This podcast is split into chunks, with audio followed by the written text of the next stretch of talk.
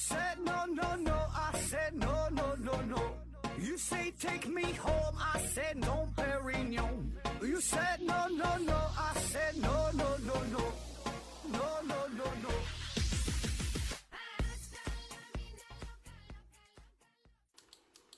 拼命探索不计后果，欢迎您收听思考盒子。本节目由喜马拉雅平台独家播出。这期啊，咱们还是回答听友的问题哈，只回答一个人的问题。思维盒子，这 first one，像日元、韩元那种面额巨大的货币，为什么不调整下来？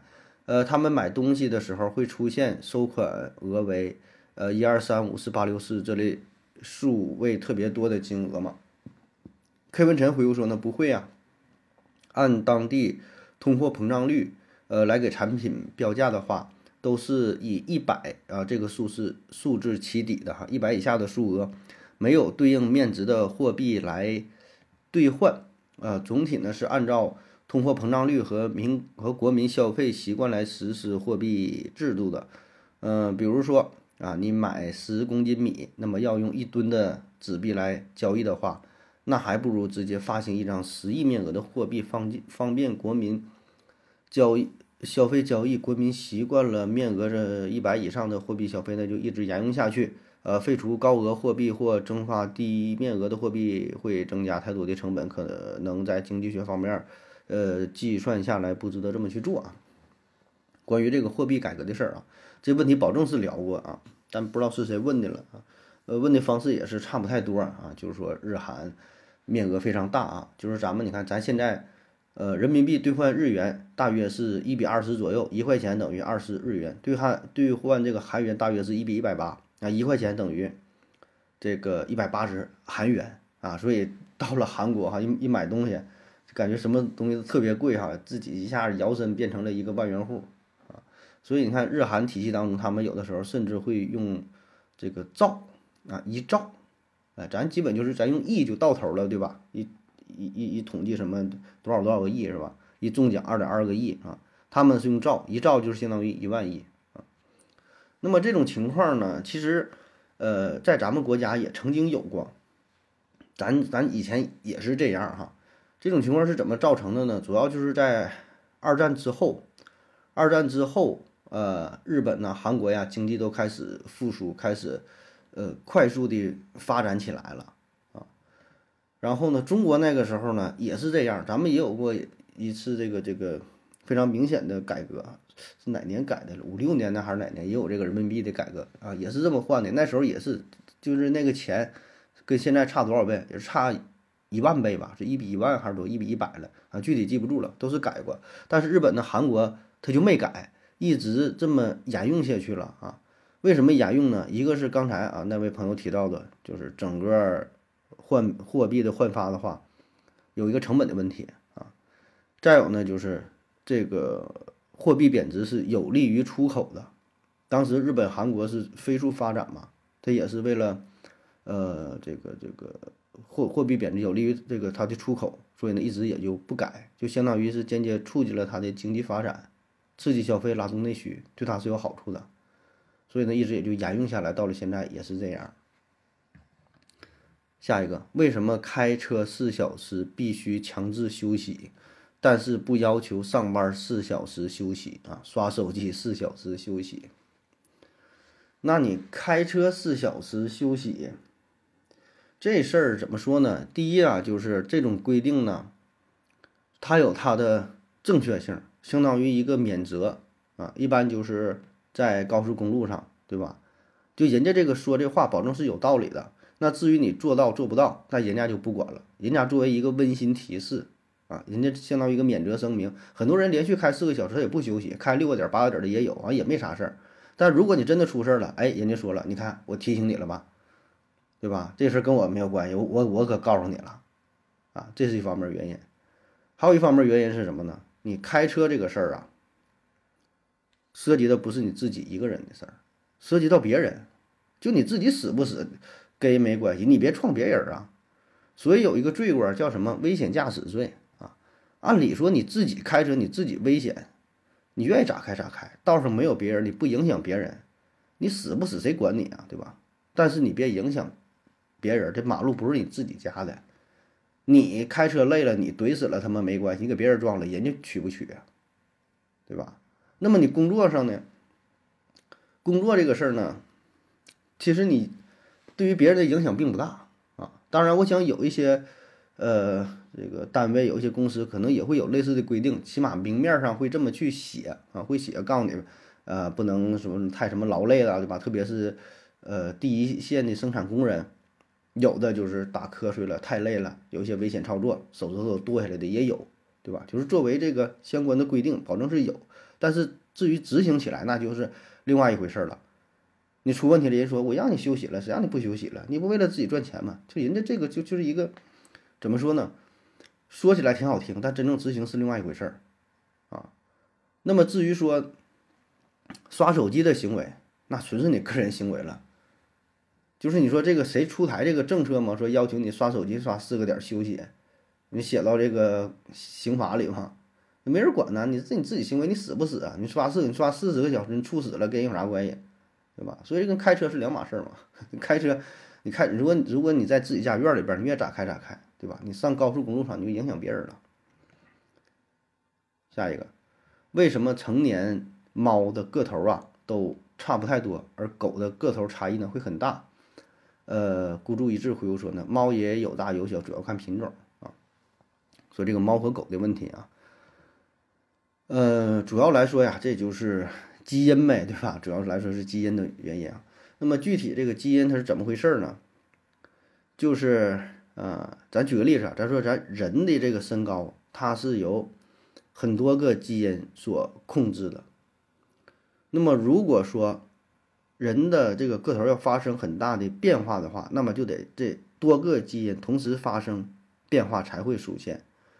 啊，个别的几个基因发生改变，并不会明显的影响咱们人类的身高，所以咱的身高你看大差不差，不会差的特别多，对吧？你说一米六、一米七，高点的一米八、一米九，那你说两米以上的比较少啊，特别矮的一米四以下的，咱成年人也是比较少，对吧？就集中在呃一米六、一米到一米八左右，对吧？男的女的有点差异啊，但是控制狗体型的基因就非常少。好像是说有多少个，才几十个吧，反正反正就是非常少。那么，控制狗的基因比较少的情况下，就说明它更容易发生变异。就是少数的几个基因改变了，就会导致它体型会有很大的差异。哎，那么类似的话，控制猫的体型的基因呢，也是相对比较多啊。越多的情况下，就说明这个。基因少数基因发生变化，对于整个体型的变化不会造成太大的影响，哎，这个就是基因上的原因啊。那么再从这个进化的角度来说呢，呃，人类驯服狗和驯服猫的时间呢也不太一样啊。狗呢是相对比较早啊，驯服狗的时间大约有两万年，驯服猫的时间呢大约有一万年。然后之前我们也聊到过猫和狗这个问题，有一个朋友留言说。说这个狗是属于完全驯化的动物哈，说猫并不是啊，这事儿呃，如果咱随便这么一说倒是可以哈，这个狗相对来说比猫呢更服从于人类的这个安排，比较听话，对吧？有一些缉毒犬，有一些导盲犬啊，能帮助人类完成很多的任务哈。但是说狗是不是完全进化？我觉得严格来说，你怎么叫就完全驯化了？怎么叫没完全？这驯化呀，对吧？你什么什么标准呢？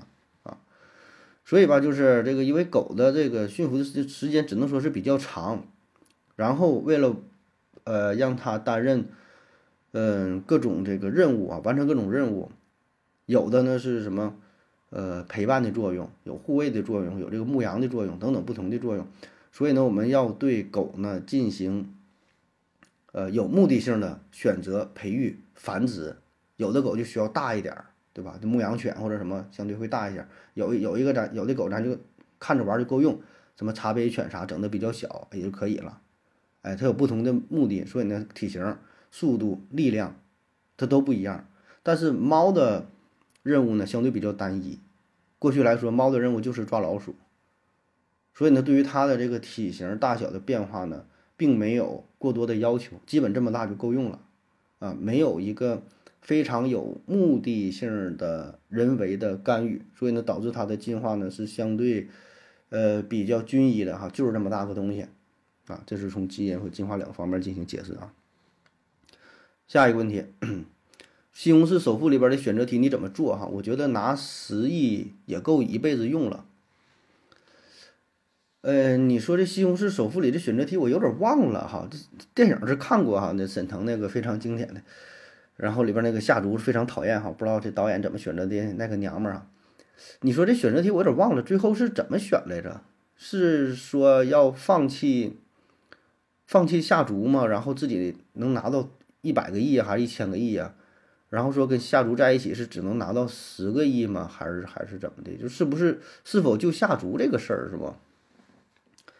呃，反正如果要是我的话呀，我估计我就会选择不救夏竹啊，因为本身我就非常讨厌这个女主角，就是这就是有有这个个人情感夹杂在里边了啊。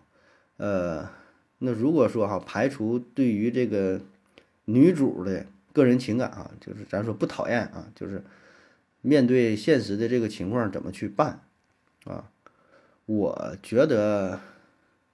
这就看两个人相处到什么程度吧，啊，如果说我跟这个女主处的很好，非常喜欢她，那可能就拿十个亿确实够了啊。如果对她没有什么感情，那就那就不救这个下竹呗，啊，然后拿更多的钱再找一个喜欢的女人就就完事儿了呗，是吧？真就那句话，世界上什么三条腿的蛤蟆不好找，是吧？四条腿的、两条腿的人有的是啊，两条腿男人有的是，两条腿的女人也有都是。反正都是缘缘分的事儿。下一个，为什么买了？为什么那个呃买保健床的公司卖吧，应该是啊，那个卖保健床的公司被大媒体曝光了，包括央视啊、三幺五啊、各地省级的报纸啊，现在还在卖啊。呃，甚至公司的名都不换，一个床三万多，子女不让买啊，就说子女不孝顺啊。K 文晨回复说，曝光的目的是尽可能的对所有人。呃，做到告知啊，告知事件的真相，但现实当中呢，做不到对所有人告知啊，达不成理想的告知义务啊，所以呢，还有人不知情、不懂法，继续被骗。呃，说为什么曝光这些事儿之后，还有人愿意买是吧？还是继续上当哈？哎，那咱这里就只讲买的问题啊，只讲你从这个消费者的角度，咱谈咱谈买的事儿哈，不谈那些。卖的事儿就是不谈为什么曝光之后这些公司没有倒闭哈，继续能卖东西，这个咱不谈哈。咱说为什么买？第一个呢，就像柯文晨说的这种情况，这就是信息不对称，对吧？虽然做到了很多的告知，但仍然有人不知道。第二个呢，就是某一部分消费者对于这个健康的问题有着非常迫切的需求，那么这种需求会让他，会让他怎么说呢？失去理智。就是人呐，就是咱没得病的时候啊。你的想法跟你得病的时候完全不一样，你没得病的时候非常理性啊，我也不可能上当是吧？我这怎么怎么地，我充满了科学精神。但你真正得病的时候，特别你非常痛苦的时候，就咋都行了，根本就不管那些事儿了。咱咱咱在临床上经常遇到过类似的患者，就咱科有个病叫做结石嘛，输尿管结石，疼起来真要命。你要像别的疾病，它不疼，就甚至说有的是得了肿瘤，但是不是很疼的情况下。你一跟他说用什么什么药吧，啊，这个这个药啊，这止疼药啊，这是，呃，医保丙类的啊，自费的，你用不用？啊，一般呢，人不疼的时候，保证说不用，我用它干啥？是吧？你给我整点这个自费的啊，甲类的能报销的，呃，那那那个自费的别用了，你给我整点能报销的也就可以了。哎，就跟你谈呐，跟你跟你聊啊。这一旦疼的时候，你是用啥？哎呀，行，来吧来吧，哎，自费花点钱花点钱。你说多多钱？五百八百？哎呀，行行行，赶紧给我用上吧。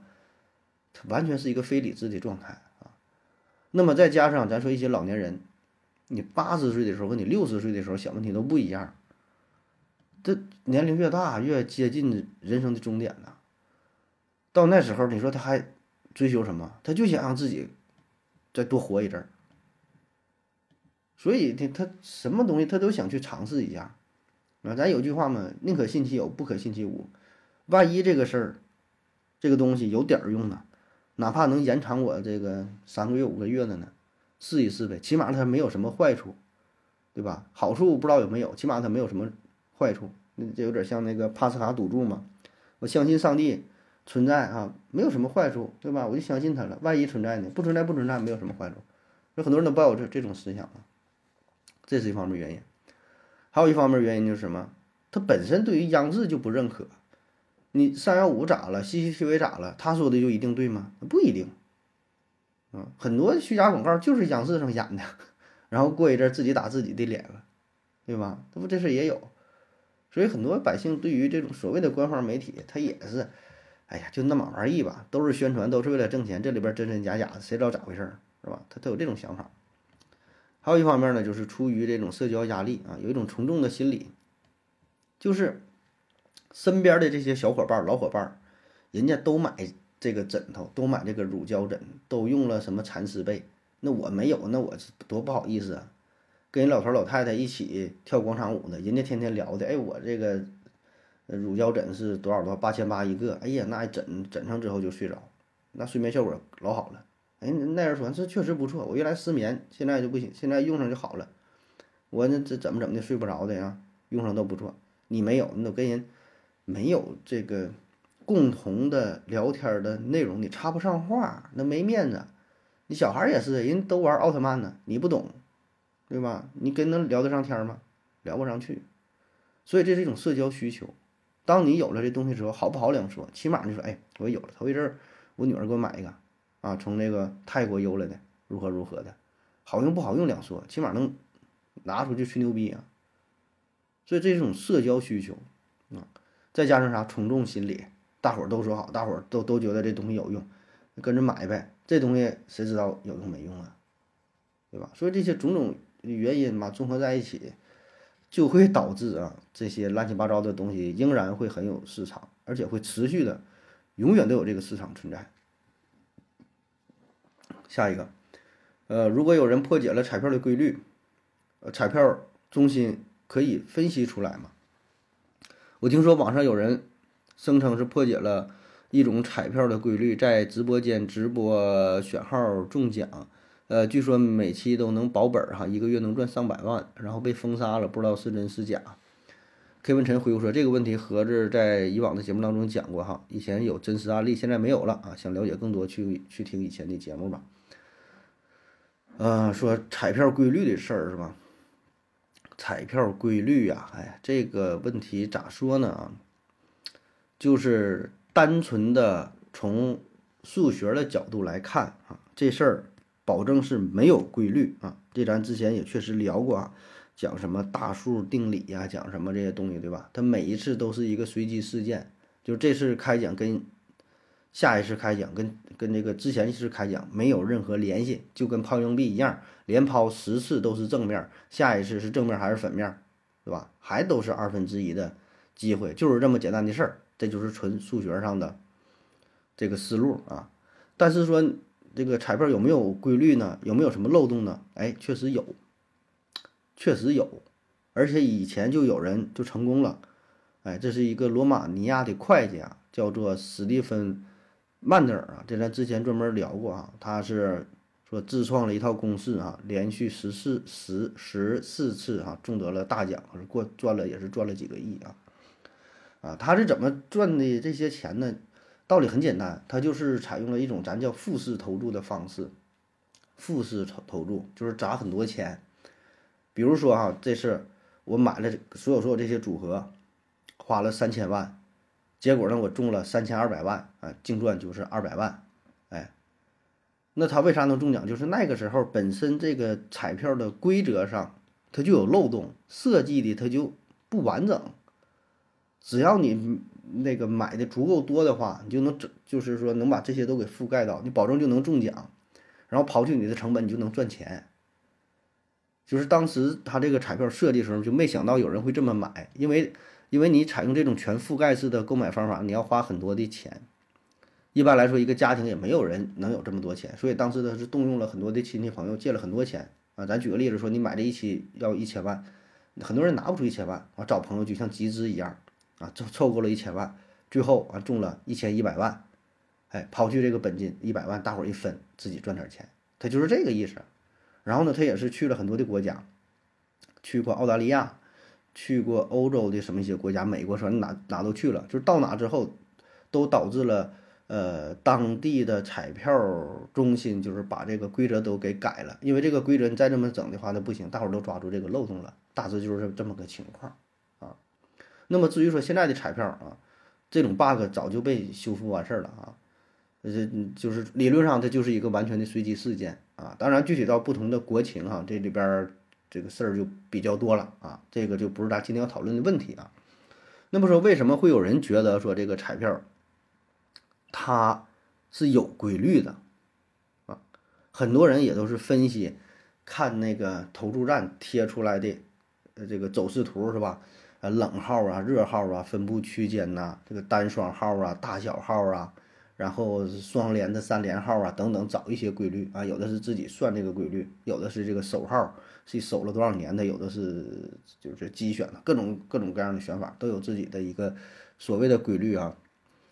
嗯，其实这个规律，你说你你买啥都，它它它都都都一样，理论上是都一样啊。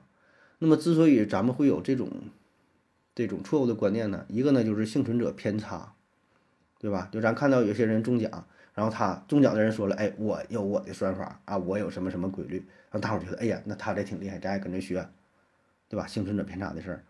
还有呢，就是本身我们人类的这个心理，我们就是需要一些规律。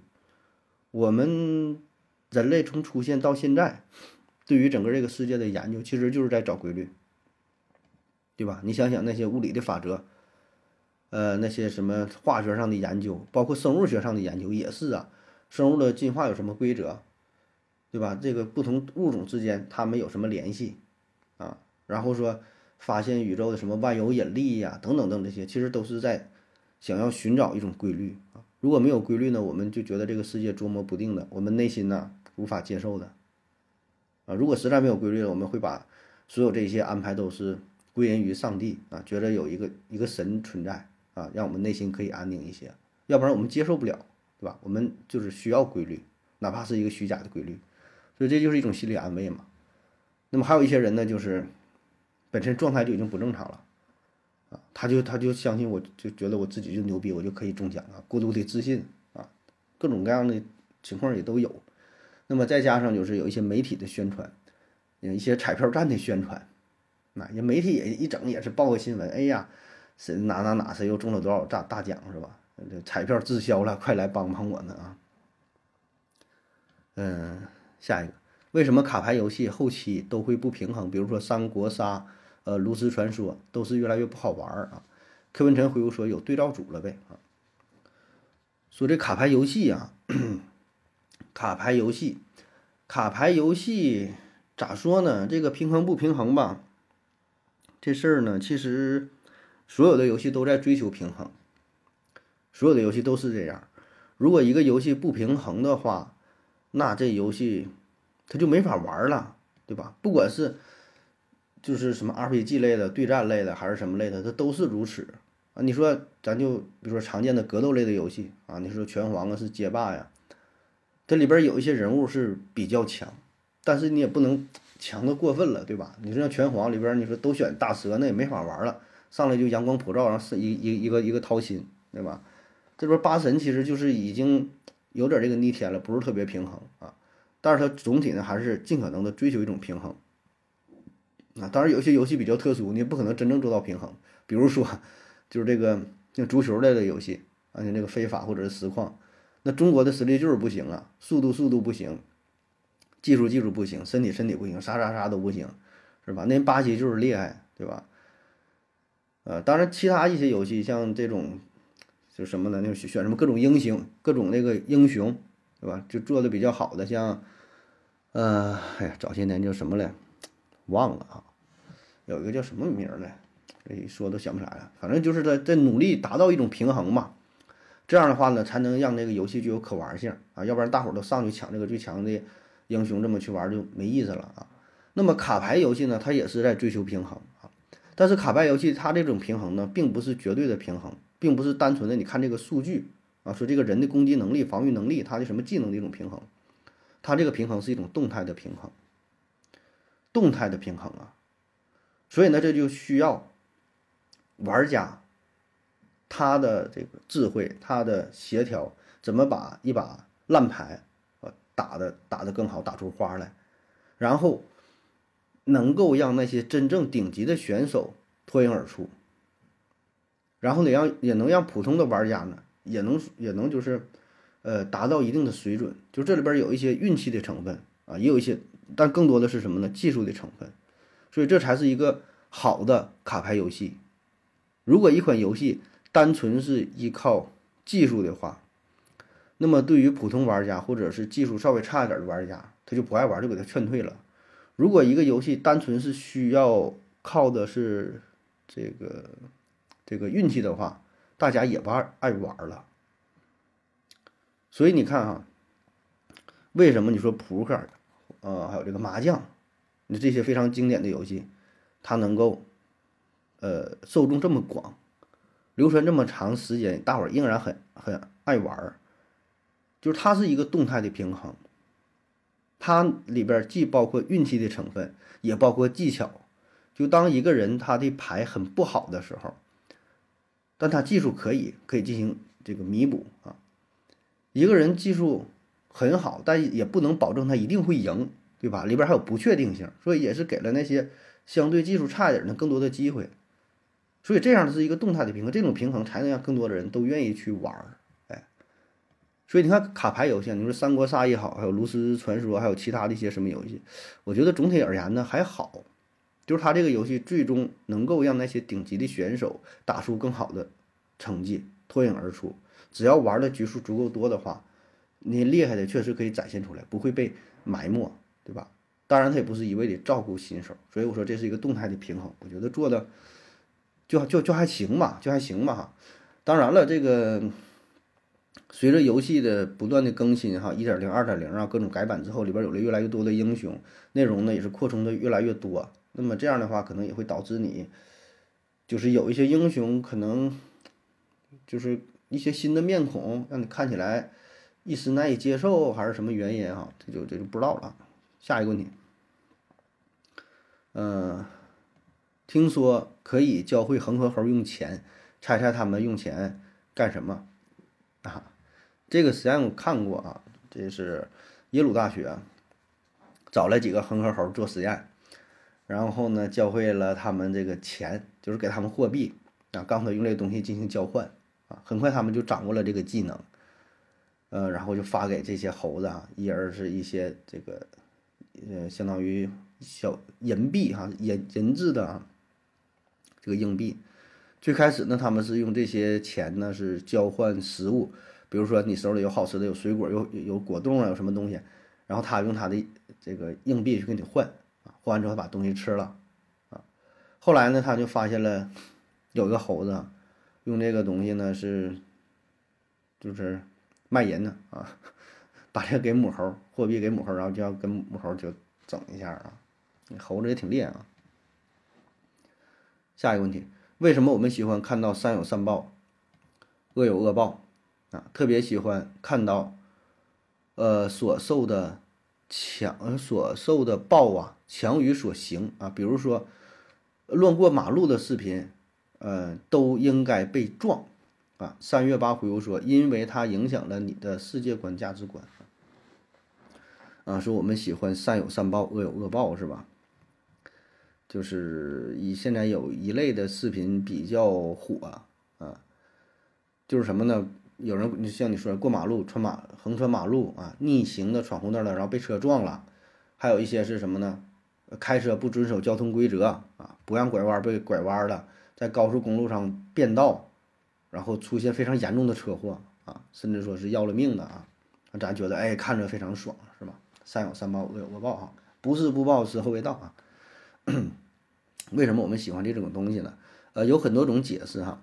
呃，有的比如说是一种道德上的判断，就是我们都有一种道德感，对吧？善良啊、正义应该得到回报，邪恶的做错了事就应该受到惩罚。呃，有的呢说这是一种情绪上的释放，情绪上的宣泄。我们看到那些不公正的事情，就觉得说应该受到相应的处罚。呃，也有的说呢，这是一种啊故事需求，讲故事、听故事啊。我们人类和动物一个最大的不同就是我们喜欢听故事。那你看，所有的故事它里边都是有一个基本的逻辑，是吧？善有善报，恶有恶报。啊，你你不用看，最后的结局保证是这样的啊，要不然这个故事这故事它也传承不下来了啊。还有人说呢，这个是有一些教育上的意义啊，也是符合我们的基本规则，就是打小受到这种教育嘛，善有善报，恶有恶报，是吧？那么所有这些呢也都对哈，但我觉得还不是根本的，最根本的原因呢，这种善有善报，恶有恶报哈，叫什么因果报应循环呐？它就是一种确定性，确定性因果循环什么苍天。饶过谁？什么天道好轮回是吧？这有点封建迷信的思想，但是你放在物理学上，这就是一个因果关系，就是一种确定性，就是一种规则，就是一种可重复的实验。每次啊，你把这个苹果扔到天上，它都会掉在地下。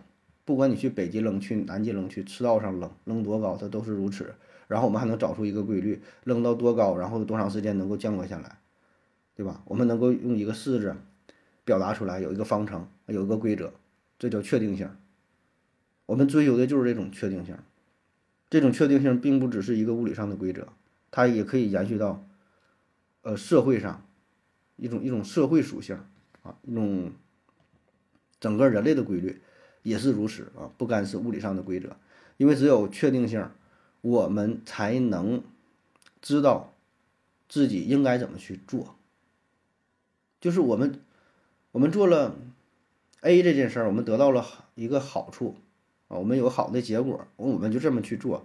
我们做了 B 这件事儿，我们就觉得，呃，我们会受到一个一个不良，受到一个不良的这个结果，那我们就不这么去做，避免这个事儿。这是一种确定性。那只有我们掌握了规则，我们发现了某一事件啊，它具有确定性之后，我们才吸取这个教训，才能让人类这个文明继续延续下去。如果说一个事儿要是不确定的，我们就会无所适从，对吧？你说闯红灯啊，逆行这事儿不好，我们不这么去做，能够保证自己的人身安全，能够让自己活下去，对吧？生存和繁衍是第一要务。那我们知道了，我们尽量他就不闯红灯，那就不被撞。那那我们知道应该怎么去做。那如果说一个人闯红灯还没被撞，不闯红灯，你这个绿灯走在斑马线上走被被撞了，那我们就会很无奈。觉得无所适从，那我们以后不敢出门了，我们咋办呢？是吧？在人行道横道上，绿灯的时候走还不行，你还让不让人活？所以，我们是需要的一个规则，需要的一个确定性，这个才是最根本的原因。下一个，为什么三脑三傻大闹宝莱坞不用另外一个艺名哈？寻找蓝旗，呃，还有这样被艺名耽误的影片吗？呃，有没有艺名特别好的影片？啊，关于这个艺名的事儿是吧？三傻三傻大闹宝莱坞，这也是经常被大伙儿诟病的，说差点因为一个翻译耽误了一个电影哈。我身边很多朋友都是这样，我个人也是如此啊，也是早就知道这个片子，但是迟迟都没看啊。看完之后，哎，神作是吧？早就应该看，推荐给其呃身边其他的朋友也是如此，听这名都不愿意看，完过了很长时间才去看，哎，觉得哎这个不错啊，应该看啊。那么至于这个三傻大闹宝莱坞啊，你说要不然给它翻译成啥呢啊？英文名呢是 Three Idiots，就是三个傻子，I D O T S，三个傻子哈。你要直译过来就是三个傻子啊也行啊。呃，也有翻译成寻找蓝旗、寻找蓝彻啊，这是一个呃他的名字哈，就音译嘛，蓝蓝旗就找他嘛，那俩人去找他是吧？啊，这个玩意儿怎么着咋说呢？呃，三傻当到宝莱坞，保证是不太好了啊。呃，但是呢，寻找蓝旗、寻找蓝彻呢，也很一般，也让人琢磨不定，不知道他是想要干啥。这这三个傻子呢，三个傻子姐姐姐，反正也不是特别贴切哈。你要让我翻译，真是还不知道翻译成啥比较好啊。呃，那么为啥翻译成三傻大闹宝莱坞啊？这个宝宝莱坞是啥哈？这咱基本都知道了，这是印度嘛。印度它的这个电影都是在宝莱坞做的嘛，就是美国叫好莱坞嘛，那个印度叫宝莱坞。然后印度电影，嗯，现在是崛起了，但是刚开始的时候呢，名气也没有那么大啊。就是这三傻那阵儿，或者三傻之前哈，那时候影响力也不是特别大。所以呢，印度电影刚刚翻译成咱汉语的时候呢，很多也都是胡乱翻译，也没有是。专门的说的研究一下这个名儿怎么翻译啊。像现在又是策划，又是宣传的营销啊，怎么的也没有啊。那时候还有什么《宝莱坞生死恋》啊，《宝莱坞机器人儿》，很多印度的电影都是挂上了“宝莱坞”这几个字儿啊。大伙儿也也不知道说他到底想干啥啊，也不知道这是想表达的是什么什什么什么意思啊。然后呢，有一些网友就是帮着起名嘛，说这三傻当到宝莱坞，说应该翻译成嗯，学渣屡次违反学校规则，挑战教育制度，却在十年后逆袭成为富二代的学霸啊。然后有人说那个寻找蓝旗呢，其实也不太好，为啥呢？这有可能啊，被人误以为是一个打拐寻亲的电影啊。那么这类电影呢，嗯，就因为翻译名字耽误了呢。也是不少啊，或者说有的电影翻译的名字确实也不太好啊，像那个这个杀手不太冷啊，人家原版的名就叫 Leon，L E O N 啊，就是里昂嘛，就是他的那个名嘛。然后呢，也有人翻译成是说叫杀手杀手里昂，那也行吧。但我觉得这个杀手不太冷还挺好的哈，就是他他这种翻译吧，就是他这么一说，也是开创了一种表达方式，这个杀手不太冷。然后说这个这个医生呃怎么怎么地啊，这个这个护士怎么怎么地哈，这个空姐怎么怎么地啊，就是也算是一种表达方式，哎也挺好的。还有像那个《黑客帝国》啊，有叫《骇客帝国》的是吧？你要按照它的原意就是 “matrix” 啊，就是矩阵的意思，直接翻译过来就是矩阵啊。然后也有人翻译成说二十二世纪杀人网络啊。但我觉得《黑客帝国》还是挺牛的哈，这翻译的算是挺经典的。还有那个头一阵儿 也，不是头一阵儿，前几年那个印度电影叫《摔跤吧，爸爸》啊，呃，它的原名呢就是叫《Dango》啊，原意就是比赛啊，就是摔跤比赛，摔跤啊这意思。咱翻译成的《摔跤吧，爸爸》啊，我觉得多少吧也有点草率，哎，但还行。但是就你一听吧这个名儿，哎，有点意思啊，有点意思，想看一下。那单纯翻译成就摔跤，感觉它这风格就是纯那种格斗类的电影了啊！摔跤吧，爸爸，哎，这里边有这个爸爸，有这个家庭戏啊，比较温情。呃，还有一个印度电影翻译的比较狠啊，呃，英文名呢叫做《Panman》，啊，翻译过来叫护垫侠，护垫儿啊，护垫侠。那么再说几个电影，看看大伙能不能猜出来啊？嗯。宅男行不行？宅男行不行啊？他另外一个名叫做《生活大爆炸》这是台湾翻译的，还香港的。宅男行不行？然后呢，香港有一个电影叫做不是香港翻译的电影叫做《皇上无话儿》，皇上无话儿啊，咱们翻译的叫做《国王的演讲》，国王的演讲啊，它的英文名呢叫做《King's Space》啊，就是国王。说话吧，国王无话人。还有一个很有名的《肖申克的救赎》啊，香港翻译的是《刺激一九九九》，不是《刺激一九九五》，《刺激一九九五》啊，这翻译的比较草率了啊。嗯，还有一个叫这个《穆赫兰道》啊，《穆赫兰道》，我觉得这个翻译的名儿翻译的有点不知所云了，反正我看是一头雾水啊，不知道这是想表达啥。啊然后一查一下，这是一个音译哈，穆赫兰哈。穆赫兰，穆赫兰呢是是个是个马路，是个地名啊。穆赫兰这个道啊，然后说推荐一个被耽误的名儿啊，有一个叫做变种异煞的啊，英文名叫做 G A T T A C A，这怎么像 DNA 似的像 A T G C 呀？Get Get 可这怎么翻译成 G A T T G A T T A C A 变种异煞啊？可以看一下。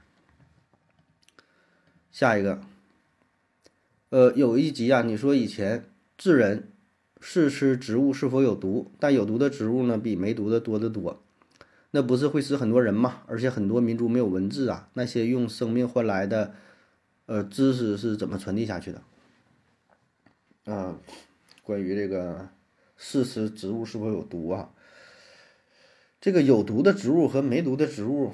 我说过有毒的更多吗？这我不知道了哈，我也不知道有毒的是否更更多哈。呃，我想在早期啊，首先确实它一定会死很多人，对吧？就最开始的时候不知道哪个有毒没有毒啊，啊，保证会死很多人啊。呃，那么怎么去怎么怎么办哈？我觉得不不一定非得用人去试吃啊，有一些可以用动物去试吃啊。那么多动物呢，对吧？在在驯养之后了，可以让动物去尝一尝，看看动物吃完之后人的反应。这样呢，就是我们也发现了有一些植物啊，它有这个催吐的作用啊。如果吃了之后感觉这东西，呃，产生了一些不良的后果，那你赶紧吃点这催吐的药，哎，可能也会延缓一下生命啊。而且呢，咱说这些有毒的植物，并不是说吃上就全都死啊。很多那种植物所谓的有毒，吃上之后无非就是上吐下泻、恶心、头晕啊，出现一些身体不适的症状，那慢慢就恢复好了，倒不至于说吃上全都马上就嘎，对吧？也不至于。然后呢，再加上人们这个口口相传呗，没有文字的记载，但可以说呀。咱之之前也讲到了，说人类最厉害的是啥呢？就是讲故事。这个讲故事呢，既包括对于既有知识的传递、沉淀、传播，也包括啊幻想、幻想、想象啊。就是故事，它很多故事它是假的，我们可以幻想一些不知道的、那那那个没有发生的事情。所以讲故事是一个是一个非常能强大的能力啊。下一个，为什么要移民火星啊？火星是不毛之地，连空气都没有。地球，地球上面。有那么多的沙漠，至少还有空气呀，把它改造一下不行吗？啊，要么是不是火星有特殊的矿啊？要么是打着名义啊制造武器啊？为什么要移民火星啊？呃，这事儿咱好像也是提过吧？一句话回答很简单哈，就是给地球做一个备份。为什么要移民火星？确实，地球上有很多的地方都可以呃居住人类。啊，或者说比起移民火星来说，改造地球本身会更容易，对吧？咱就说很多，你说沙漠也好，呃，山地也好，啊，很多什么荒漠呀、沼泽呀，很多地方暂时来看不太适合人类居住啊。但是比起移民火星，毕竟改造的难度要小得多，起码咱到的地方比较简单，对吧？然后像你说的又有空气，呃，本身地球有大气层也能保护啊。这些都是，那你说的都对，但问题是我们要给地球留一个备份，就是你在地球上再怎么改造，它顶多能让地球上多住点人儿。但如果有一天，啊，咱假设啊，地球上由于种种原因它毁灭了，啊，可能是由于人类自己是这个这个投放呃核武器呀，还是说小行星撞击呀，还是就什么原因嘛，地球。整个人类文明覆灭了，那么我们怎么办？我们需要一个备份，所以移民火星的目的，并不是说地球上的人住不下了，并不是那上面有什么矿值钱啊，并不是说打着名义什么什么制造武器的名。当然，你说这原因可能都有啊，但我觉得最核心的、最根本的问题就是给地球做一个备份啊。这马斯克也是这么说的，他就那时候讲嘛，为什么要那个研究？为什么要要这个登陆火星嘛？就是就是备份这个事儿。那么还有就是我们之前，呃，有一期节目聊到为什么要去探索太空啊？呃，那时候是有一个修女给谁嘞？给 NASA 还给哪的写了一封信，就是说现在还有很多小孩吃不上饭啊，穿不上衣服，上不起学。然后呢，你们 NASA 每天每年要花很多的钱去探索太空，说这个东西有什么用啊？然后那个工程师就回信了，非常有名的一封长信，哎，就是说我们要为什么探索太空啊？这咱之前说过，就不再赘述了啊。大致的思想呢也是这样的，呃，除了给地球备份呢，就是这也是我们人类的一种使命，就是我们把整个人类比喻成一个人的话，你就想。你的终极目的是什么，对吧？人生的意义是什么？无非就是想探索一下这个宇宙嘛，了解一下自己啊。我们人类是怎么来的？我们的人类的终点又是什么，对吧？宇宙的真相是什么？虽然我们可能永远也也找不到真相，但是我们要去探索。那么其中重要的一环就是走出地球。如果我们连地球都走不出去的话，你还更何谈探索宇宙啊？所以我们一定是会尽可能的哈。凭借着自己啊现有的人类的文明啊，然后走得更远一些，探索宇宙啊，这种这种咱说走得更远，既包括现实层面的，就是字面意思走得更远，发射一些探测器，让它走得更远，飞出太阳系，也是让我们人类啊，人类真正的这个脚步啊，登陆到其其他的天体上，对吧？咱到了月亮上，咱也想到达火星上，就想探索一下。当然，通过这些探索，也可也有一些这个间接的带来的一些福利啊，催生了一些科技的发展啊，导致了其他一些技术由这个军用转成民用啊，造福社会，这些都有。但是那些都是一个间接的小的副作用啊，更多的我觉得就是还是为了人类文明本身吧，就是咱把咱把这个人类文明看作成一个整体，叫人类命运共同体啊。下一个。呃，讲一下那些古董鉴定是怎么对鉴定结果负责的。网传呐，说把真的说成假的，然后自己买下来啊，赚了四千万，这事儿是真的吗？怎么避免？三十八回复说啊，无法避免，除非把自己变成大家都承认的专家啊。你说那种鉴定专家是吧？说你这东西是假的啊，然后自己买了，买完之后完又说是真的，完骗了赚了很多钱是吧？这事儿是不是真的哈？我觉得这个事儿呢，真假不重要啊。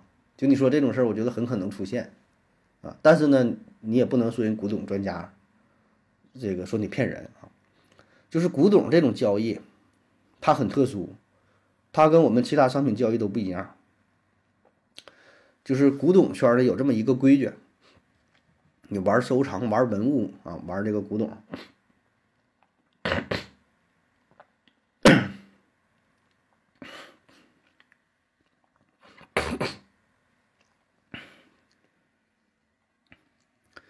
古董交易不保真，收藏圈里不打假，古玩行里不退货，专家鉴定不负责。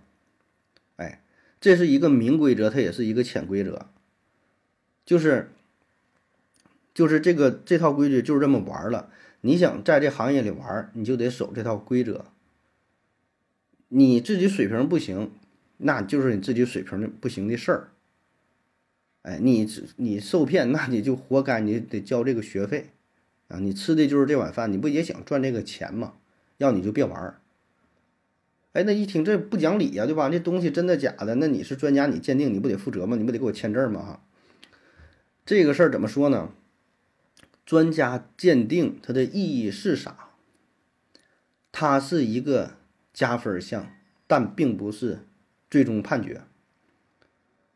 什么意思啊？比如说，你现在拿了一个，就一一个一个一个碗啊，你说这个碗是什么？官窑、汝窑的哈？是怎么怎么地的？你说啥都行啊。你说我这碗我值这个八千万啊，说啥都行。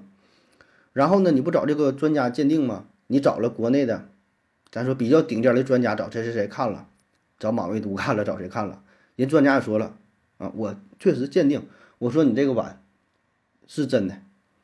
你让我签字，我也可以给你签字扣章，就是我说的，拍视频、录像都行，我证明我说了这句话，我认可它是真的。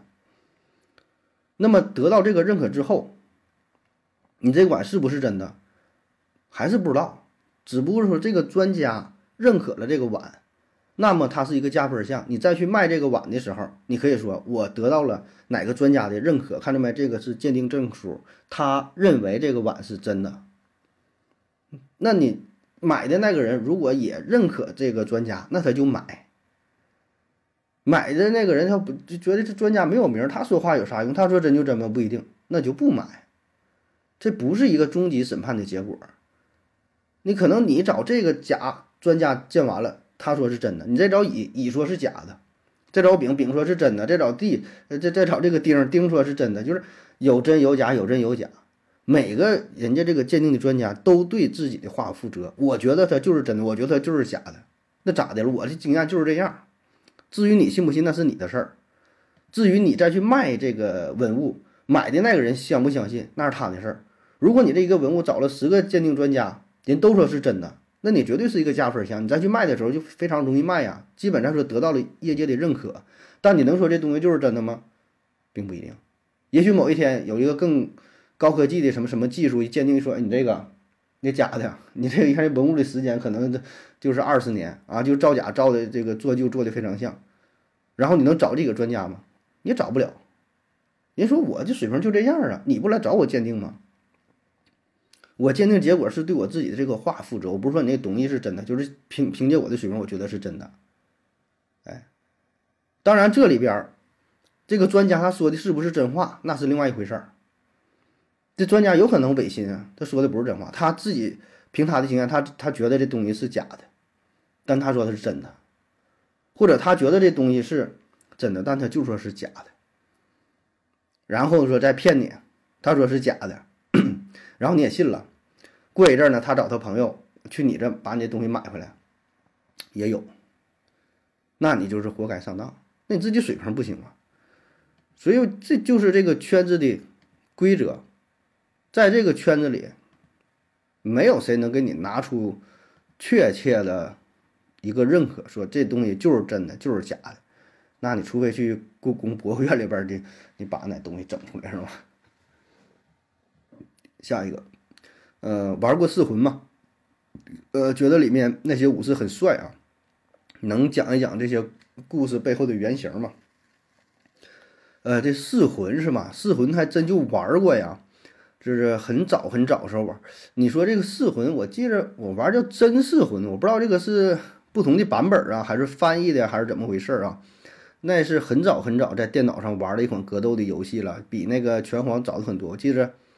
我记得那时候刚买电脑的时候是九九几年，九五年还是九九七年的？那时候还是用的是 Windows 九五嘛？那就九七年好像是吧？然后玩那个叫《真四魂》啊，具体故事背景不知道哈，但是里边的几个人物印象非常深刻哈。呃，最牛逼的就是那个霸王丸嘛啊，也是比较狠的霸王丸，还有那个牙神幻四郎啊，就光个膀子，穿一个紫色的裤子吧。啊，也是非常厉害，伤害非常大。那那那个那一刀下去啊，直接就能掉着挺挺长挺长一管血啊。还有一个印象比较深的是千两狂四郎啊，他呢是一个歌舞伎啊。千两狂四郎就是穿黄色的衣服，然后他的动作就一直一颤一颤的啊。还有那个不知火幻烟呢，还是不知火幻那字怎么读啊？一个大爪子那个，还有一个是大胖子拿一个大弯刀的，还有个忍者是这个服部半藏。还服务半长啊，嗯，还有个美国的忍者是那个叫加尔福特啊，后来就是加尔福特，咱那时候我叫什么名呢？完里边那些人物都是挺有特点的啊，那游戏当时看着那个画面是非常炫酷哈，出的一些大招也是挺过瘾啊。下一个说，为什么现在很多呀三十岁的人就是血糖高、血压高，甚至是中风啊？哎，这事儿。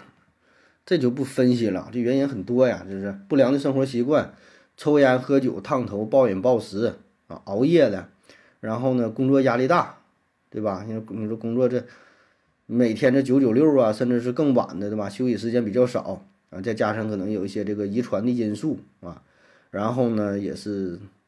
现在这个卫生意识、健康意识也是提升了啊，体检那什么就发现这个事儿了。以前可能也有这些病，但都不知道，对吧？你说你这个血压高、血糖高，你不测不就不高了？不测你就不知道啊。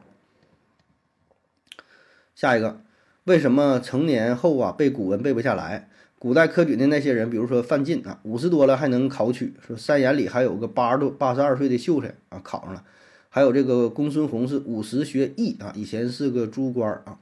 他们怎么记下来的？科举为什么不限定年龄？三十八忽悠说，因为科举制度允许啊，现在也有好多，呃，有很多人是工作了也在考研读博啊，你没那本事罢了。哎呀，说这个年岁大了哈，记忆力下降啊，为啥古人能记住？我觉得很简单，就是因为你没有迫切的需求呗，没有迫切的需求啊。咱说的难听点，现在拿一枪逼你脑袋上，让你一天。背下来这个《岳阳楼记》，背下来什么什么这些古文，你背不？给你一个一个礼拜的时间，把什么什么一本书背来，背不下来就枪毙，能不能背下来？估计也能背下来，就没到那份儿上，没有迫切的需求。你看过去那些人儿，就就是那么一条出路，对吧？你文人的话，那你只能是考取功名，你要不然你这可能就得饿死。你说咋整？有这个迫切的需求，就有强大的动力。你现在生活不说衣食无忧吧，混的还好，那也就是得过且过了呗。啊，那但有些人可能有更高的追求，他就想改变自己的命运，他就觉得我现在生活不好，那人每天就是花更多的时间去学习，有这种强大的动力，那就那就成了呗，对吧？很简单，就是那么点事儿。哎，呃，那么说为什么古代这年岁大了之后，依然还让他去还能科举哈？为什么不加上年龄的限制哈？呃，我觉得是这样的哈，就是首先呢，这个呃人才的培养，从人才培养这个角度来看，嗯，年龄嘛。这个限制呢，咋说呢？你加上限制之后，就会抹杀一部分人才。就是有些人他很有才华，但是年龄很大，对吧？但是你不能因为这个年龄大就给人家抹抹杀掉了啊！而且呢，再从当时的考生的基数来看，你古代读书人毕竟还是少数啊，一个村里边儿没有几个识字的，所以呢，如果你加上年龄限制的话呢，那科举的人就更少了。所以他还是就是不用加上年龄这个限制，他就可以了。不像现在考公务员很多，要求你三十五岁以下啊，有各种各种的这个条件限制。因为啥？就是竞争太激烈，人太多了。过去的人没有那么多，你就都来考了，一共他也没有多少人，对吧？就相当于人才市场相对匮乏，所以朝廷他选择面很窄，所以要扩大这个考生的人数。只要你有才华，你就上来你就考呗！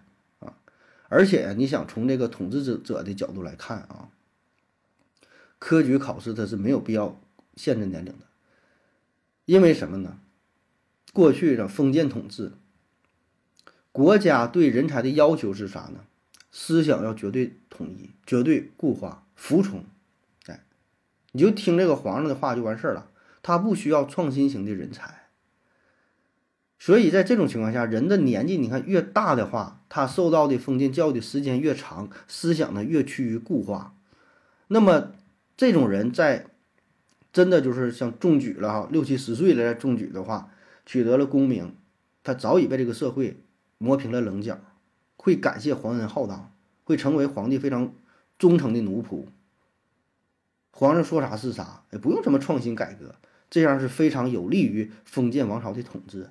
所以年龄大点没事儿他反倒需要这些人，因为你不用什么开创性的，真正为这个社会改革做什么贡献，你只要说上面说啥，你去干啥。就完事儿了。考考验的是什么？是你的忠诚性，不是你真正的能力。下一个，呃，我们教科书里古人的画像是从哪来的？那个时候没有照相的技术哈。如果画在纸上啊，上千年以后就应该不在了。三十八回复说：“那请问《清明上河图》到底是真是假？你感觉画在纸上、写在纸上能保存多长时间？”思维盒子回复说：“要不你上网查一下，《清明上河图》是画在绢上的啊。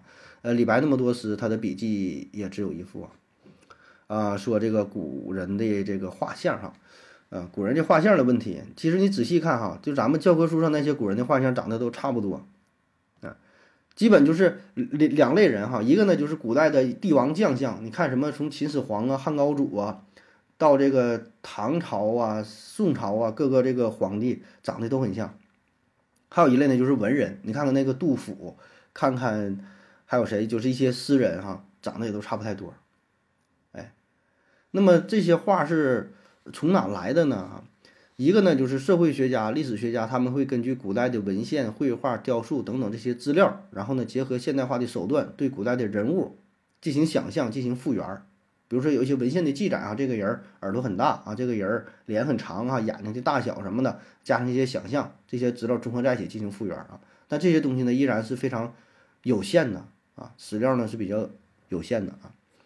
那么还有一大部分，其实很多画都是我们，呃，这是在我看是明代哈，明代有一本书哈，明代有一个人，呃，是王琦、王思义父子，哎，明代这个大画家，他画了很多的画，他有一本书叫做，他俩画了一本书叫做《三才图会》，《三才图会》里边是画了很多，呃，历史性的人物啊。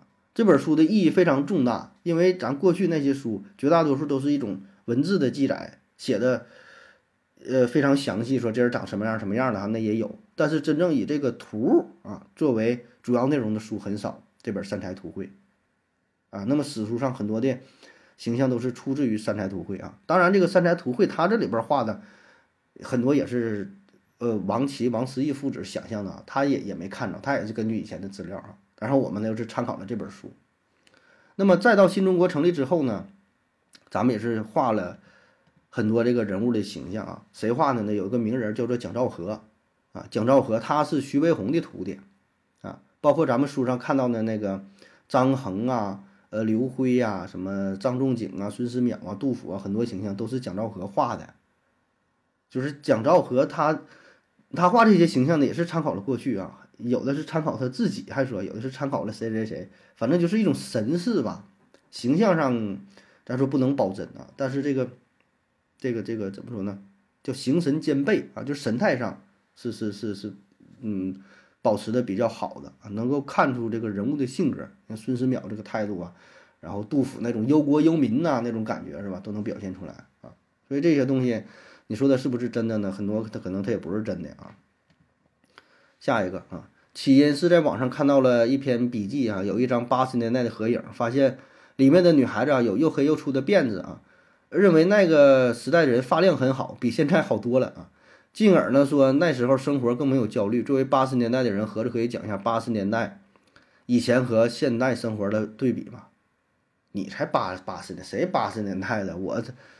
我是我我九零后，我零零后的，我怎么会知道八十年代的事儿呢？呃，你说这个八十年代和现代生活的对比啊，嗯，八十年代九十年代啊，这个对比呀，这个对比咋说呢？我觉得你找一个八零后讲这个事儿嘛，不是特别合适啊，因为什么呢？这八零年出生，你让他讲八十年代的事儿，那时候他还很小，很多事儿他记不住。你找一个六十年代啊或七十年代的人比较合适，因为他是切身的经历了这个八十年代，对吧？你找一个七零年出生的，哎，十多岁的时候经历了这个这个整个八十年代，然后到了九十年代，到了就是改革开放之后进入到了新世纪，对吧？他能记事儿啊，我那时候那我小也记不住啊啊。那么如果说对比的话呢，哎呀，这个事儿呢，话题很大哈。我简单的从两大方面来说，一个是物质上，一个是精神上啊。生活水平这方面，我觉得那确实是明显的提升。就现在啥能吃肉啊，想吃饺子吃饺子。啊那过去的话，那生活水平保证是没有那么好。就回想起我小时候，八几年那阵儿，家里生活水平还很一般的啊。那时候万元户那就很牛逼了。那时候去那个小卖店哈，买点什么吃的，那没没有没有什么东西，能买点面包，买瓶汽水就不错了啊。那时候生活确实，呃，我觉得就是到现在来看哈，这么多年的变化，真是翻天覆地的变化啊，很多事儿都不敢想象。你说买车那根本不敢想，那村里边也看不到汽车，能能看到那个大解放，对吧？你现在你说已经汽车走进千家万户啊，所以呢，这个变化确实很大，就生活水平的提升啊，变化很大啊。这就不不不细说了，然后呢，精神方面呢，我觉得也是有着很大的变化啊。物质提升了，但是精神我觉得不行。精神不但没有相应的提升，我觉得精神生活是在退步的。精神生活啊，八十年代，包括说九十年代那个时候，人们的精神生活是很富足、很富足、很丰满，呃，满眼都是希望。然后呢，思想也是比较单纯、比较淳朴。我最近看了一个视频呢，就是讲，呃，回顾历年春节晚会儿，然后呢，由这个春节晚会是引发出来了当时社会的一些变迁啊，社会的一些重大事件。你就看吧，就是那个时候那个笑容啊，真的是非常纯真，人与人之间这个关系也是非常的坦诚。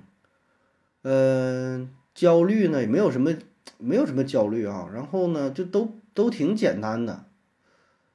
但是现在呢，我觉得这种精神上的生活跟那时候比，我觉得是有一些退步啊。就是我们的娱乐是越来越多元化，方式也很多。你说现在玩了丰富多彩，是吧？是手机、电脑各种游戏啊，各种视频啊，干什么什么都有。但感感觉内心还是很空虚，充满了焦虑。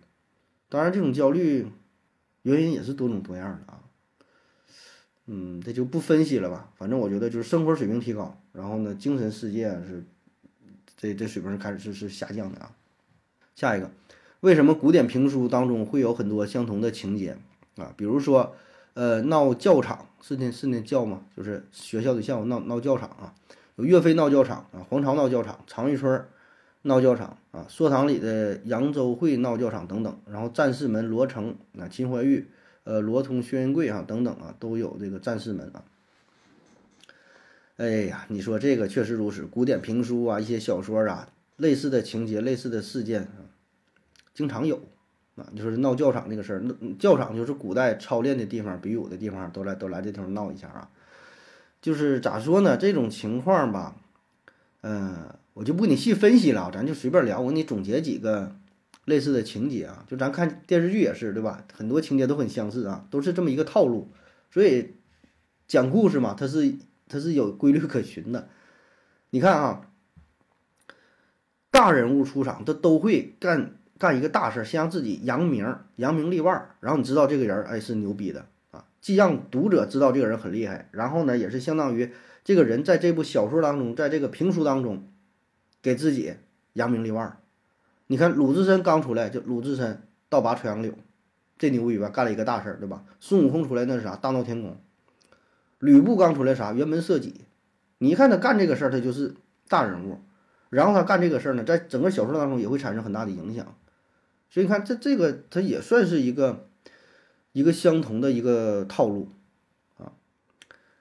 然后呢，再提到你说就是三这个事儿啊，呃，《西游记》里三打白骨精啊，《三国演义》里呢是三请诸葛亮啊，《水浒》里呢是三打祝家庄，还有什么什么，有很多这个三。你说就这个事儿，他都得干三回，干一回那不行。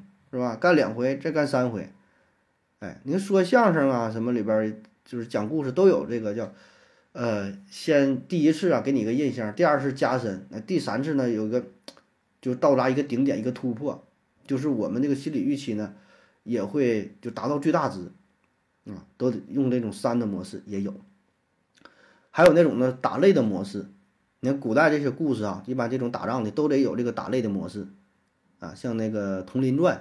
像那个白眉大侠，还有什么？就武侠这种，保证都有打擂，对吧？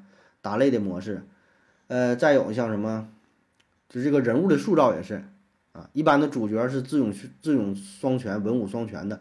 你像这个《岳飞传》啊，岳飞那个杨六郎、秦叔宝啊，孙悟空是吧？他有一个全能型的人物，然后呢，还得有一个傻大黑粗的帮手，哎，像张飞、李逵、程咬金，对吧？交战，呃，猪八戒。啊，孟良，你看都都差不多。然后这故事呢也是啊，这比较常用的有这种夺宝式的故事，就是围绕着一件宝物，或者是找一个人去干这个事儿啊，对吧？比如说这个借芭蕉扇啊，或者是请某一个高人，像那个《封神演义》当中，对吧？你找某一个高人，啊，也是啊。那么再细说起来呢，这个讲书啊，这个里边儿，哎呀，这个话题很大了，里边分这个袍带书，就是。呃，讲这个英雄传奇类的，有这个短打书；啊，讲这个武侠的公案类的，有这个神魔书，啊，还有这个世情书，世世情啊，世界呀，这个人间的冷暖呐，社会伦理啊，才子佳人呐，就是你看这些书这一类别当中，它都有一定的套路，很多故事情节你一看就知道这结尾是啥啊，都差不多啊，就有点这个脸谱化的倾向啊，故事模式呢就差不多，制造冲突。然后解决冲突，完里边呢，嗯，有这个忠与孝的矛盾呐，啊，里边有这情与钱是吧？有这个自我身份和种族的冲突，然后有一些小误会，然后有什么都差不多。你看现在也那小品不也是吗？都是上来先是四六八句的，然后产生一个问题，产生一个误会，最后冰释前嫌，大伙儿就包饺子啊。其实你你想一想，很多故事也都是差不太多。下一个，那种什么病都治不了的全民免费医疗和那种得了绝症可以治但很贵啊，一般人承受不了的医疗，呃，在自心得了绝症的情况下，哪个更好？啊，两种医疗模式是吧？那我觉得还是第一种更好，就是得了病了，全民免费啊，但是治不了的，我觉得会更好一些啊。就是大伙儿都得死嘛，我觉得就比较平衡，对吧？就是在死亡这个事儿上，我觉得越平衡越好，越这事儿越不平衡，那我心里越不平衡。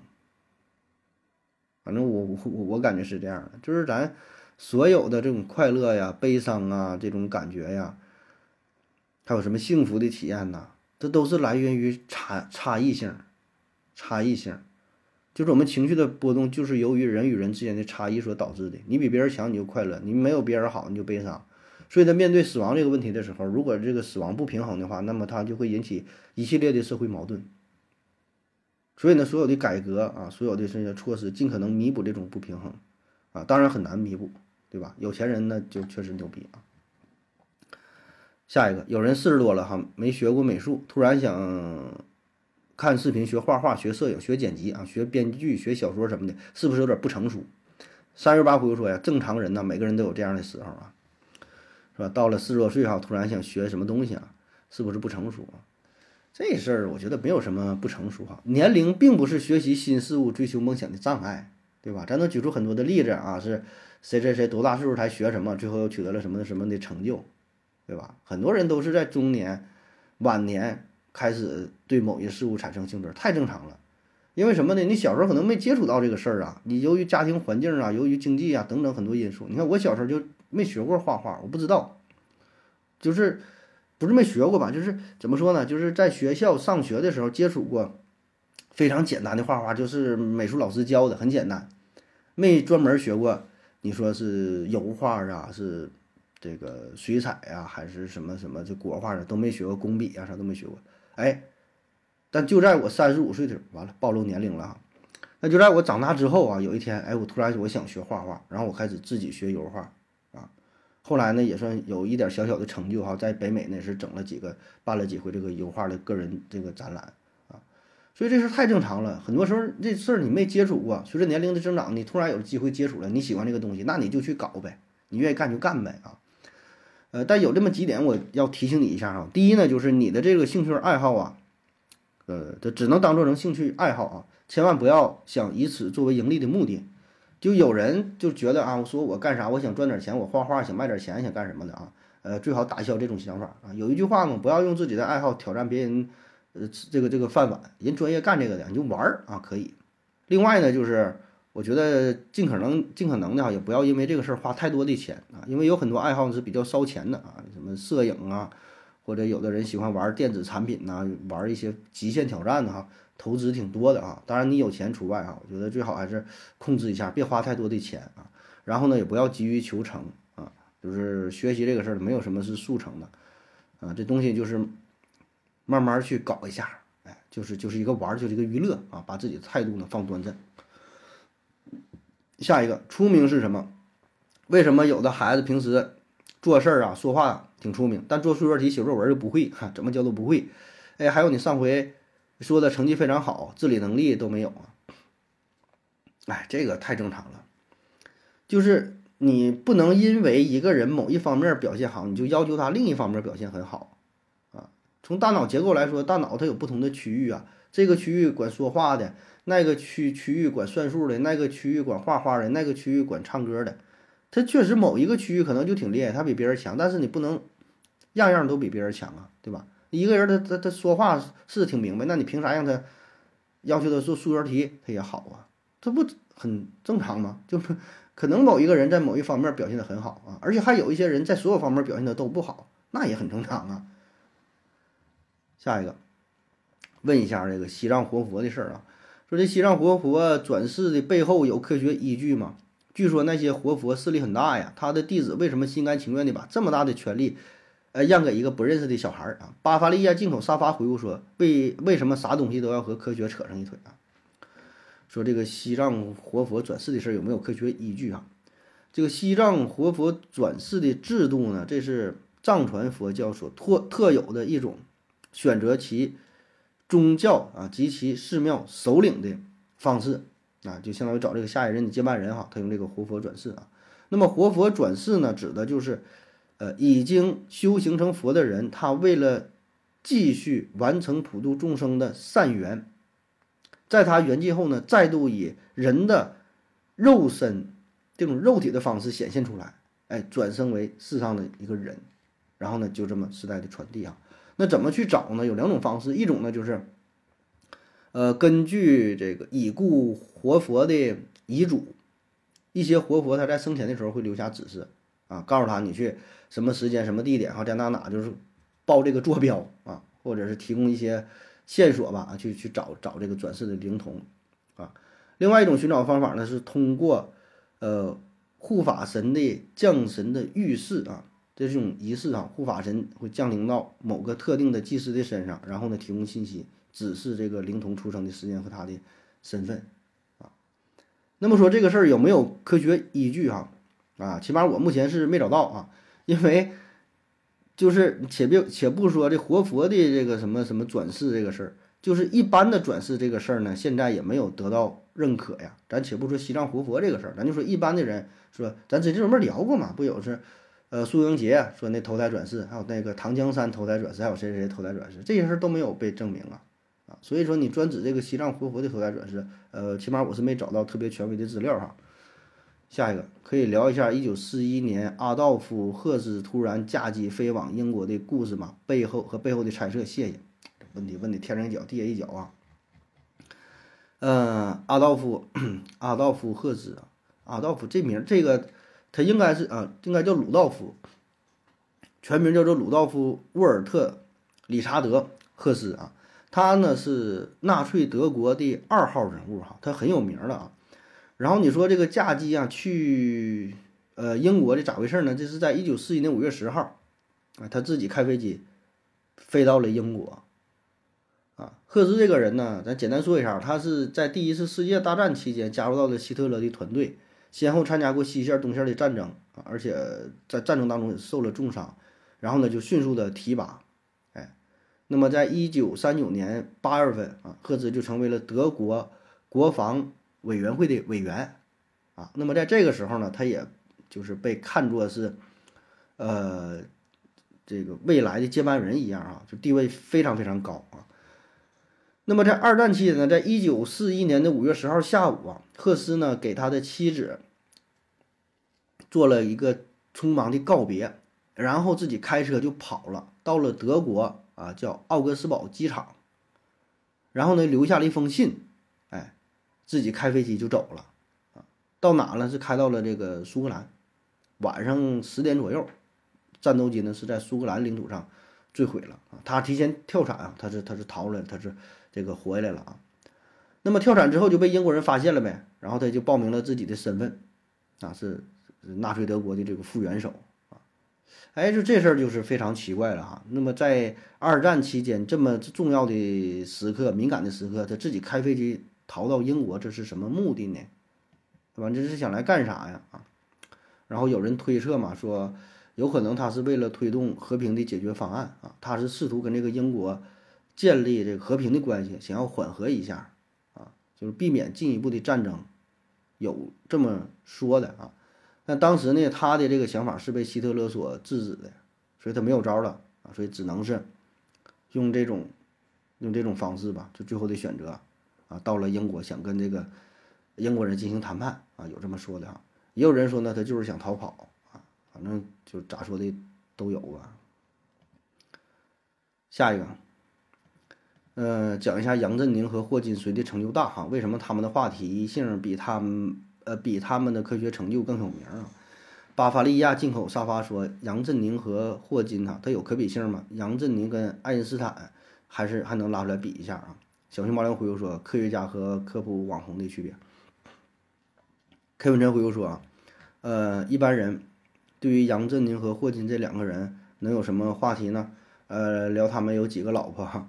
一天吃几顿饭，还是平时穿什么颜色的内裤啊？你有能力去顶尖科学期刊里看一看他们各自发表的科研论文吗？啊，你能看得看懂了再对比吧，随着科学成就更大啊？嗯，说杨振宁和霍金哈两个人的成就哈，啊，这两个人成就以咱的水平咱没法去对比，对吧？因为咱们根本不知道他们有什么成就啊，咱们能知道他的成就也都是从网上搜索来的一些。就是就是就是说的一些名儿哈，说杨振宁啊，他研究啥了啊？什么在量子物理学、统计力学啊、凝聚态物理学上有很多的贡献啊？提出了什么杨米尔斯场论啊、BCS 理论啊、宇称不守恒等等等等啊，获得了诺贝尔奖等等等等。他说霍金啊，霍金是卓越的理论物理学家、天体物理学家，研究的领域包括黑洞啊、宇宙学、量子引力等等啊，提出了什么黑洞辐射理论、宇宙微波背景辐辐射的什么什么这些相关的研究啊。啊，这对，呃，现代宇宙学、天体学、天体物理学产生了深远的影响啊，等等等，就就说说了这么一堆研究啊。所以呢，这些东西咱都看不懂是吧？更何谈去比较了啊？嗯、但你如果非要问的话呢，反正普遍来看吧，一般还是觉得杨振宁会更牛逼一些啊。也可以说杨振宁是现存的这世界上最伟大的物理学家啊。那么其他的也不只是霍金啊，其他科学家跟那个杨振宁都是没有什么可比性啊。一般来说是是是这么认为的啊，你认不认可不知道啊。然后我认不认可呢也不重要啊，一般网上都是这么说啊。然后为什么说这个霍金他的名气这么大啊？咱之前也专门聊过，还讲过霍金的轮椅呢啊。呃，一方面是因为他的确实呃有有这个科学上的研究，做出很多的贡献；另一方面呢，也是因为他在科普方面做出了很多的贡献。他的很多那个书算是这种科普读物，就是咱百姓能够接触得到。呃，另外有一些比他更出名的科学家，但是他干啥了，咱看都看不懂，对吧？但是霍金写了很多书，咱们多少还能看懂一些。那么再加上呢，就是霍金他的特殊形象，身残志坚呐，这个品格非常让人佩服啊。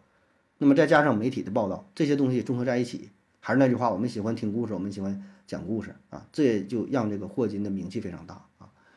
而至于杨振宁呢，也是因为他的漂他漂亮的老婆嘛，对吧？就就这个事儿嘛，是吧？咱们咱也是喜欢讨论这些事儿啊。而且人家获得诺奖了，然后呢，又因为他活得又足够长啊，足够的丰富的这些阅历。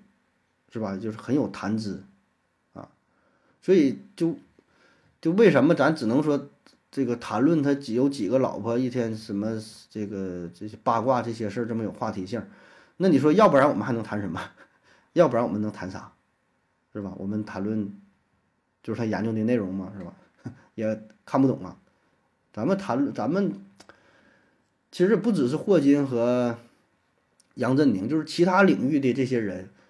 我们关注的也是他的一些八卦和绯闻，就比如说一些体育明星，对吧？体育咱们很多时候还是能够看懂一些的。那除了谈真正的比赛，两个队的技战术水平、这个打法啊，教练什么排兵布阵，我们也是喜欢谈一些绯闻，对吧？C 罗的女朋友，C 罗换了女朋友，其实那个那个梅西跟跟谁又扯了，又是离婚结婚的啊。包括说歌手也是啊，除了我们喜欢听他的歌、看他的电影，我们也喜欢八卦一下，谁跟谁又离了，谁跟谁又结了，谁又跟谁就就又又出轨了哈，戴绿帽子找小三的，咱就喜欢这些屁事儿嘛，咱就喜欢讲故事啊。那好了，以上就是今天的全部内容，感谢各位收听，谢谢大家，再见。我要跟正南去尿尿，你要不要一起去啊？我也要去。哎，风姐，我要跟正南、阿呆一起去尿尿，你要不要一起去啊？